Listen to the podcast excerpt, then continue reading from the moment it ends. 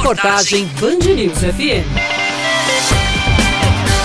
Em um único dia, o Ministério da Educação publicou uma portaria autorizando o retorno das aulas presenciais nas universidades e institutos federais, e em seguida voltou atrás da decisão. Caso entrasse em vigor, os alunos já estariam na sala de aula a partir de 4 de janeiro do próximo ano, o que pegou a comunidade acadêmica de surpresa. O reitor da Universidade Federal da Paraíba, Valdinei Gouveia, disse que não foi consultado sobre o retorno. Para ele, ainda é necessário um levantamento sobre as condições de saúde de professores e servidores da instituição. Nós não fomos consultados em momento algum. Não sei se a gestão anterior, uma vez que nós só assumimos no dia 11, eh, foi consultada, mas desde logo a presente gestão não foi consultada sobre esse retorno. Temos uma equipe de biossegurança que está trabalhando, já existe um protocolo com medidas de segurança, o distanciamento entre as pessoas, o uso de álcool gel, para quando precisarmos voltar, que tenhamos a segurança que as pessoas não, não vivenciem esse risco de forma diminuta. A professora da Pró-Reitoria do Instituto Federal da Paraíba, Mari Roberta, diz que qualquer medida tem que ser tomada para resguardar a vida das pessoas. É preciso analisar a capilaridade de uma instituição como a nossa, é muito grande